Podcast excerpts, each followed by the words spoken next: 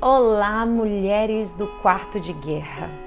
Mulheres posicionadas, mulheres que têm sede e fome pela presença do Senhor. Se você está aqui, é porque existe um coração que queima por Jesus. Existe um coração que deseja mais dele.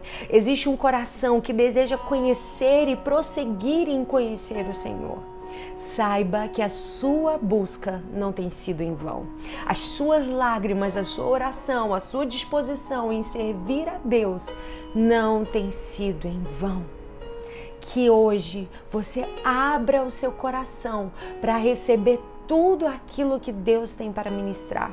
Eu creio que essa semana o Senhor vai falar poderosamente, porque à medida que eu escrevi essa palavra, o Senhor ia ministrando forte ao meu coração.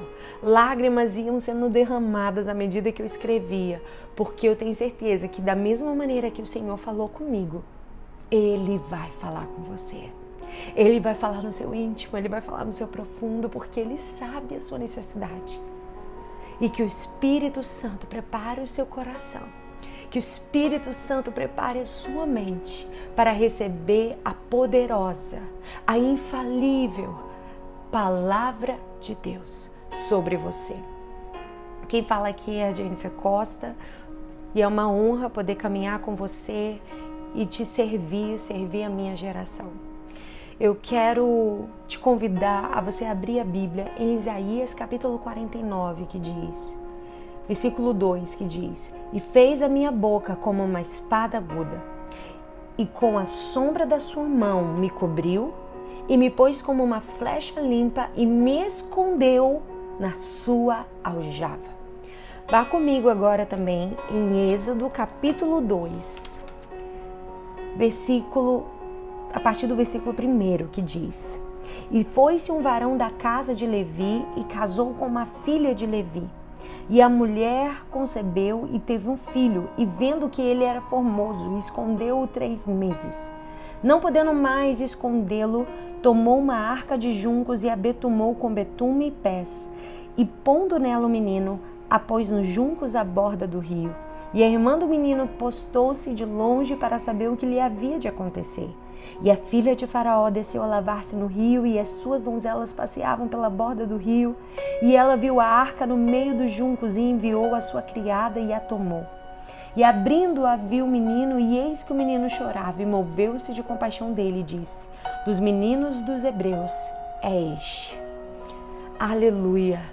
O tema dessa semana é Deus esconde, Deus revela. A mulher que Deus esconde. Essa é uma geração que não é uma geração de exibição. É uma geração da manifestação da presença do Senhor. Você está disposta, mulher, a deixar Deus fazer do jeito dele? Isso significa que ele vai mudar completamente o seu ministério, porque você não vai trabalhar mais para atrair pessoas, mas vai trabalhar para atrair a presença de Deus. Quantas vezes a gente pergunta, Deus, por que o Senhor esconde as coisas? Porque é do meu caráter esconder as coisas preciosas. Ele escondeu o petróleo, ele escondeu o ouro, ele escondeu as pedras preciosas. As coisas da terra, Deus esconde na terra, mas quem é do céu é escondido em Deus.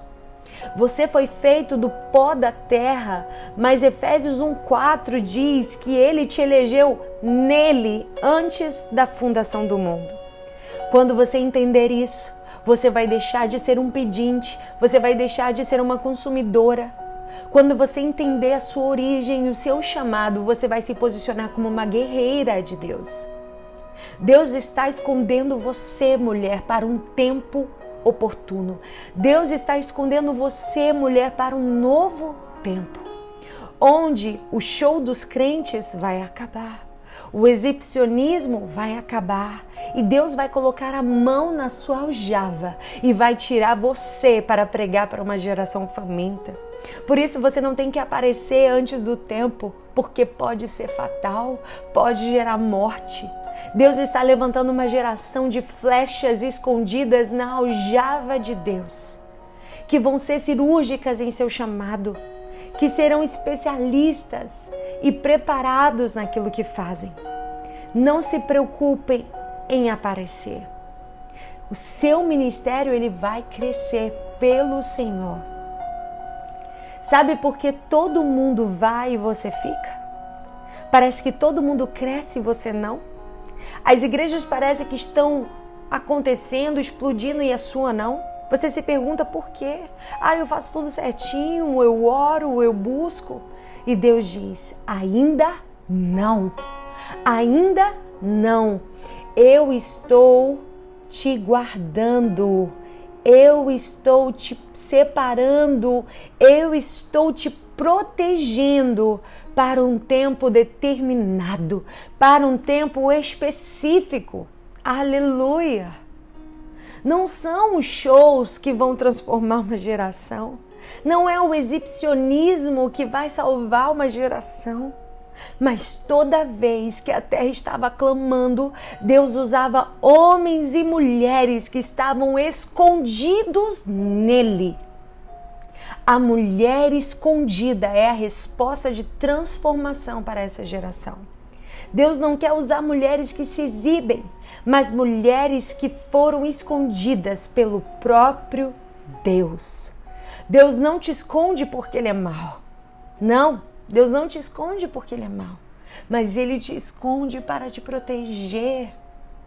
Quando Deus separar você de certas amizades, quando Deus te tirar de certos locais, quando Ele separar de você de certos ambientes que antes era para você normal e, e, Deus vai te tirar desses lugares, é porque é tempo dele te esconder. Não é que ele quer que você morra sozinho, não é porque ele não quer que você tenha amigos. Não, ele quer te esconder, ele quer te tratar, ele quer passar algumas verdades, ele quer revelar segredos para o teu coração e para isso é preciso passar pelo esconderijo. Mas quando chegar o tempo de aparecer, ninguém consegue te esconder, porque ele mesmo te revela. Quando chega o tempo de Deus, até quem tenta te atrapalhar te ajuda, porque chegou o seu tempo. Quando a gente lê aqui a história de Moisés no seu nascimento, Joquebede, a mãe dele, o escondeu até onde conseguiu, mas quando não pôde mais, ela entregou ele ao seu destino que estava além, além da sua capacidade de poder controlar a situação. Aquele momento ela dependia somente da providência de Deus. Ela dependia apenas que Deus agisse. Quando Deus te esconde, você vai acessar lugares que você só entra na dependência. Você não vê nada, você se move apenas na segurança de que Ele vai prover, de que Ele vai cuidar. A Bíblia diz no versículo 3: Não podendo, porém, mais escondê-lo, não podendo mais escondê-lo. Uau!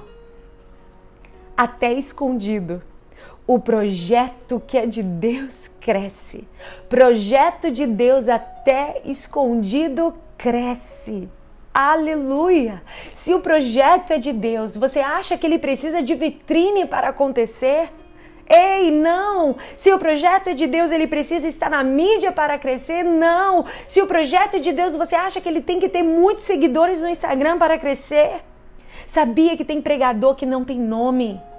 Sim, tem cantor que não, ninguém sabe o nome, mas que não estão parados no seu chamado, porque projetos de Deus não dependem de vitrine para acontecer. Se for de Deus, até escondido cresce. Se for de Deus, até escondida, você cresce, mulher. E a Bíblia diz: e pôs nos juncos à borda do rio. Você tem ideia do que é uma mãe jogar o seu lindo bebê em um rio? Quando Deus te esconde, você vai fazer renúncias que muitos não têm ideia. Mas não são elas que precisam saber, não são as pessoas que precisam saber das suas renúncias, é Deus. Essas renúncias vão revelar as suas dependências. É, essa renúncia, essas renúncias vão, vai revelar a sua confiança. Essas renúncias vai revelar a sua essência. Acima de tudo, essas renúncias vai revelar que Deus é um Deus de providência. O lugar da renúncia revela a disposição da entrega.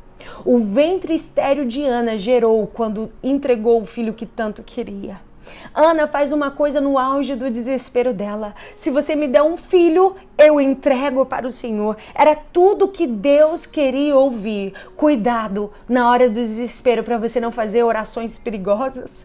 Talvez você diga: Deus, se o Senhor fizer isso na minha vida, eu vou me entregar como nunca me entreguei. Eu vou me doar a tua obra como nunca me doei. Ei, é nesse momento que Deus pega essas palavras. Deus segura essas palavras foi no momento de desespero que ela disse: Olha, o filho que eu gerar, eu dou para o Senhor. O filho que eu gerar, eu te entrego. Cuidado, porque Deus tá, ouviu as palavras que você disse no seu desespero da sua entrega. Era tudo que Deus queria ouvir, era, era essa oração de Ana. Penina nunca falou isso. O filho que eu gerar eu te entrego. Ela queria gerar só para ela mesma. Penina gerava para sua vaidade. Penina gerava para o seu eu.